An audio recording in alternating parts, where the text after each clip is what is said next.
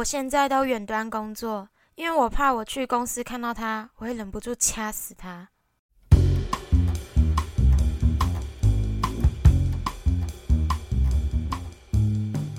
大家好，欢迎收听可以听十五次。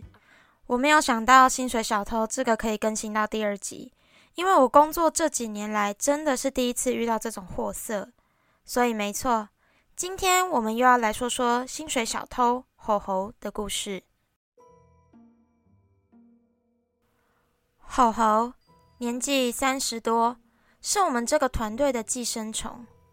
为什么我说是寄生虫呢？因为它既没有产值，却寄生在我们的团队，甚至还会吸我们的血。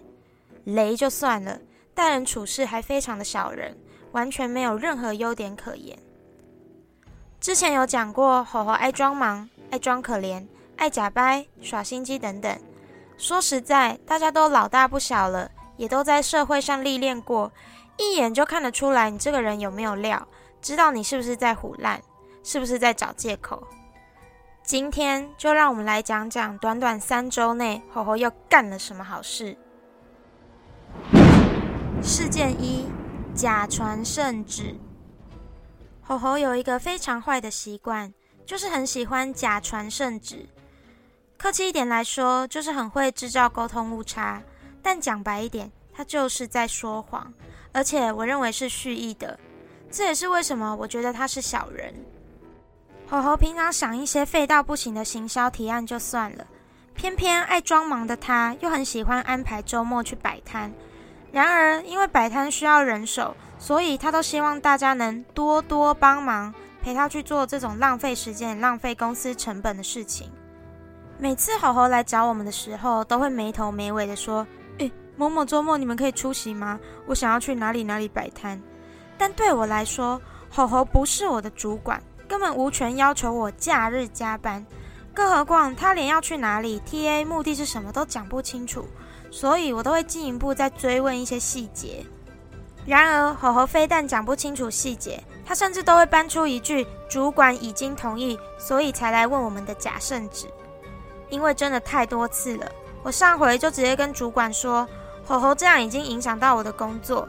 没想到主管才说他完全不知情这件事情，说他会再去跟吼吼谈，请他不要这样。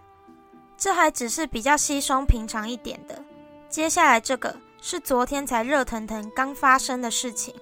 我就是因为这样气到要再录一集啦。之前已经说过，吼吼完全没有工作能力，提的各种提案都漏洞百出。约莫三周前，他提的 A 提案就在我们会议上被否决了。上周四，他再度把这个提案拿出来，但还是很糟糕，所以我们连同在场的主管都请他再好好调整，并且在这周一的会议上再进行讨论。殊不知，等到这周一的会议时，原本提案的疑虑都还没有被解决，他只是换了一个图文的版本。当时我就很疑惑的说：“所以这个计划已经确定要执行了吗？我怎么记得我们上周四的时候还说要调整？”然后吼吼就直接说：“主管已经同意了。”我就再问了一句：“所以我们现在是只能讨论你的文案，不用管你计划的合理性吗？”他就说：“对。”其实言下之意听起来就是主管都已经通过了，你不要再改。我当下心里其实是很疑惑的，因为上周四主管明明和我们大家都一起在质疑这个提案，怎么才过几天就变成完全通过呢？但由于这周一的会议主管并没有参与，所以我就想说算了。但其实我心里是一直不相信这个烂东西，这个烂苹果可以被通过，这做的比学生还要拙劣耶。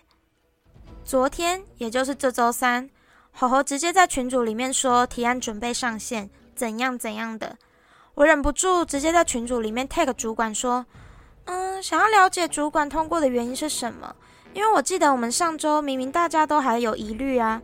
虽然吼吼星期一说您已经通过了，但我还是很想要问为什么啊？结果原本因为被我们问一堆问题而消失的吼吼，马上秒回说，主管同意的事情其实是别见啦，我们误会了怎样怎样的。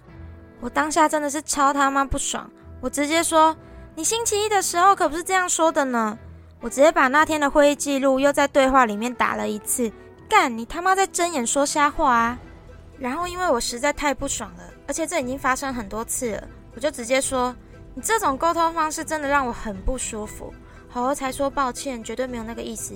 干，真的没有看过这么扯的人呢。话说，我觉得主管也挺扯的，明明他也在群组，居然看着我们的对话都毫不出声，真厉害。事件二：沉默是金。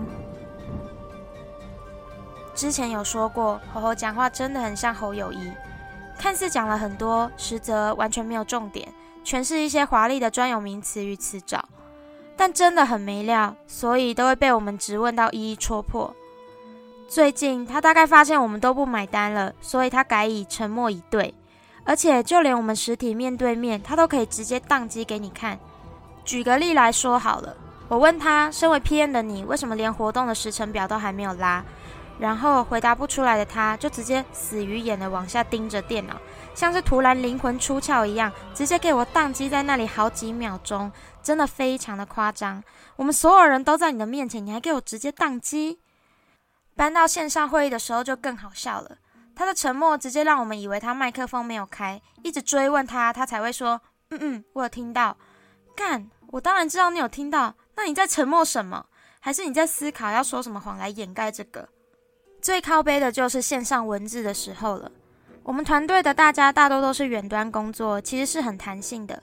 但远端工作的前提是彼此的信任跟个人负责任的工作态度，而且最重要的是不能消失到找不到人。但当我们在群主问他事情时，只要一遇到他回答不出来的事情，他就一律消失，消失到下班，消失到隔天上班，真的比扯铃还要扯。主管也一样扯啦，在群主看着这一切事情发生，居然还能袖手旁观。事件三，楚楚可怜。由于吼吼的工作能力实在太差了，完全零产出，甚至时常影响到我们其他人工作，可以说是本团队的负资产。为了让工作顺利运作，我们都会建议他怎么做更好。不过，给他建议的前提，其实也是我们自己想要让自己好过一点。毕竟我是来领薪水上班的，不是来当幼班老师的耶。例如，我建议猴猴负责这个大型专案，务必要拉一个清楚的时程表，不只方便他自己掌握进度，也方便远端的大家可以了解目前执行到哪一个阶段了。说真的，这种东西本该要他自发性的去做，而非还要人提醒。殊不知，对他来说，我们这些建议都好像是在逼他，很像是在逼小朋友交功课。好，就算是交功课，你他妈还一直逾期，我们都没有说什么，只是一直提醒你要记得。结果他被我们提醒要做的东西，个个烂到不行。问他为什么其他专案停摆了，他竟然说：“哦，因为伙伴要他拉这个东西。”干定台急奏啊！你在装可怜呐？你今天就算是每天加班，也是你活该，因为这本来就是你的工作，是你的 KPI。讲的好像都是我们逼迫你，我们要求很高，干。你连装可怜的资本都没有哎！妈的，薪水小偷！啊，以上就是最近浓缩的三大事件。其实我除了气薪水小偷吼吼，也很气主管，因为这些事件发生的时候，他们都看得到群主的对话。我不懂为何他们可以这样装没事哎。最近更是觉得他们这种态度根本就是劣币驱逐良币，也让我觉得，如果主管都这么不在乎了，我们这些平辈的同事又何必帮他擦屁股呢？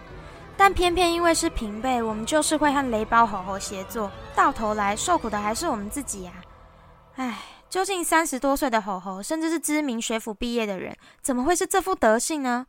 我想他的一生可能是：一机会时阵请老母，因为伊定定过可怜，直直伫遐靠腰；两岁时阵请阿爸，因为买的智力玩具拢总无效；三岁时阵请阿妈，因为听无人话，电脑伫遐学到肥。四岁时阵，伊气阿公，因为伊骗阿公阿嬷伫咧想伊的气；五岁时阵，因气因厝边，因为黑白蛋白甲有穿传单伫别人的门口口；六岁时阵，因气因老师，因为伊功课拢无写，拢无教，态度阁诚歹；七岁诶时阵，因气因同学，因为想甲伊个人玩，无人想要甲伊做朋友；八岁，八岁，啊，刷刷去啊！我已经掰不下去了。